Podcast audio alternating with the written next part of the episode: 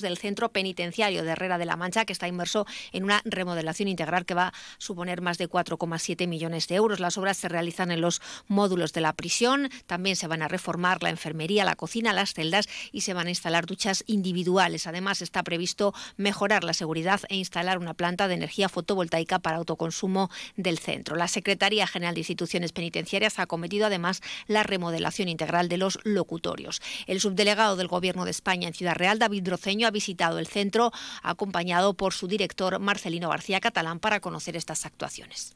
El Gobierno está ejecutando una inversión de 4,7 millones de euros para la renovación integral del centro penitenciario de Herrera de la Mancha.